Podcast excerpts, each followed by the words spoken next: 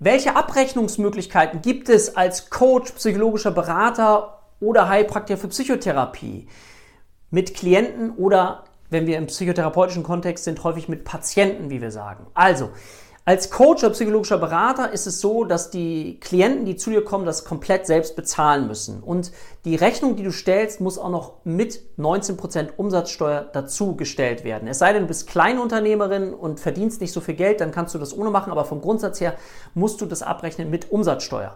Als Heilpraktikerin für Psychotherapie bist du von der Umsatzsteuer befreit. Du führst eine Heilbehandlung durch und kannst mit Privatversicherten oder auch Krankenkassen Zusatzversicherten nach einer sogenannten GBH, Gebührenordnung Verordnung für Heilpraktiker eben auch so eine Ziffer wie 19.2 Psychotherapie abrechnen und auch weiteres. Wenn dich das ganze Thema interessiert, auch Weiterbildung in dem Bereich, dann schau mal unten in die Kommentare, da findest du einen Link zu einer Online-Live-Veranstaltung, wo ich genau über diese Themen nochmal mit dir sprechen kann.